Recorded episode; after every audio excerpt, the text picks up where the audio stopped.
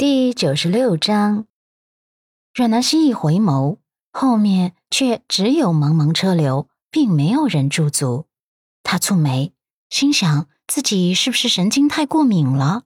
他把自己的担心告诉伊人后，伊人悄悄地帮他打探了一番，并没有发现有什么人跟踪他们。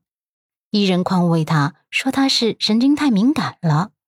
好吧，南希不得不承认自己有些小敏感了。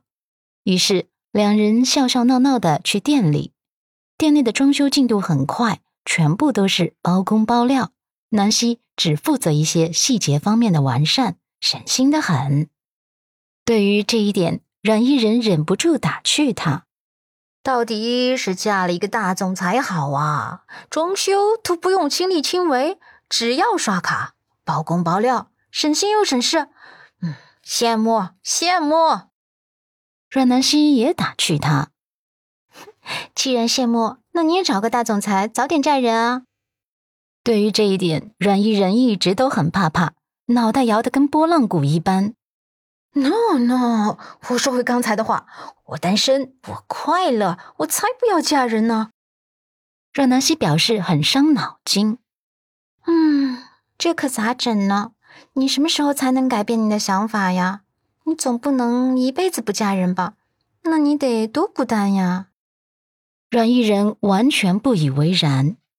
我才不孤单呢！我的小说会陪着我，还有你啊，不觉得将来你跟陆先生再找个小娃娃来陪陪我，我就不孤单啦？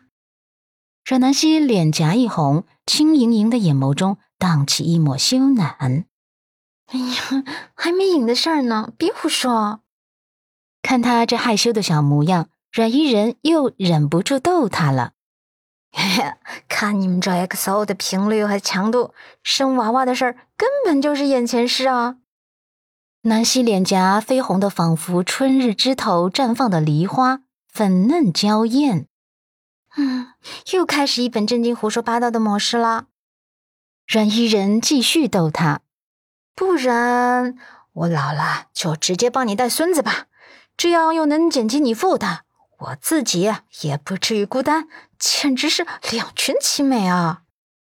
老了带孙子，他跟陆先生的孙子吗？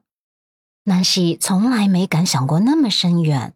这个想法猛然跳出来的时候，他一怔，然后嘴角又浮现了一抹恬然的笑容。幻想一下，他跟陆先生许久以后的未来，似乎还蛮有趣的。忙碌的时光总是匆匆而过。一个星期后，陆漠北从美国出差回来，回到陆宅后，叶婉柔跟鹿晗的眸光便迎了上去。儿子，你回来啦，累不累啊？工作还顺利吗？大哥，你这个点回来正好，我们刚好准备吃晚餐了。我让丽姐给你再加两个爱吃的菜。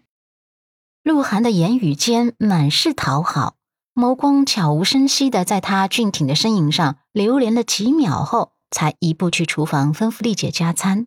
陆漠北一贯淡漠，即使对着自己的母亲也是没什么表情的，只点头，淡淡道：“嗯，挺顺利的。”叶婉柔热络的走上前，接过他的西装外套：“妈妈帮你泡杯茶水吧。”正在阳台上侍弄盆栽的老太太闻言，眉心。微微的蹙了蹙，只是眸中的不满很快就压下。陆漠北闻言，眉峰也微微的拧了拧，然后淡道：“呃，不用了，我喝开水就好。”叶婉柔嘴角有些尴尬的抽了抽，然后连忙打圆场：“啊，漠北啊，你难得回来陪我们一起吃晚餐，你看把我高兴的都糊涂了，居然忘记了你不爱喝茶水了。”对此，陆漠北并没有什么反应，而是下意识的搜寻那一抹小身影。搜寻了一圈，并没有看见阮南希后，他问：“他呢？”叶婉柔闻言，脸上洋溢的笑容有些打了折扣。而刚从厨房出来的鹿晗闻言，眼角瞬间就爬上了一层嫉妒。他忍住不悦，没好气的回道：“不太清楚，我下班回来后就没见过他。”叶婉柔也摇头，我也不知道，好像啊是一大早就出门了，中午也没回来吃饭。在阳台上忙碌的老太太看不下去了，开口道：“